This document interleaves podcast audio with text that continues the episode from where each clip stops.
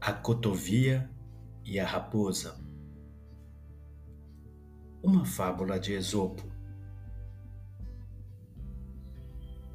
A cotovia, que tece seu ninho no chão dos vastos campos, deparou-se com uma raposa esfaimada. Ao vislumbrá-la, alçou voo imediato e elevou-se às alturas. A raposa, cobiçando a pequena ave, travou uma conversa ardilosa.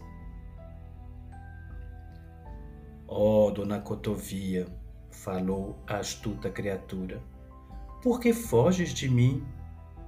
Neste prado há abundância de alimento, besouros, gafanhotos, grilos. Não temas, pois sou tua amiga. Tua vida é merecedora de respeito. Então, a nossa cotovia retrucou. Teu discurso é melífluo e lisonjeiro, enquanto eu me mantiver no ar. Contudo, se eu ousasse pousar no solo, de certo perderia sua doçura. Por que não galgas até onde estou?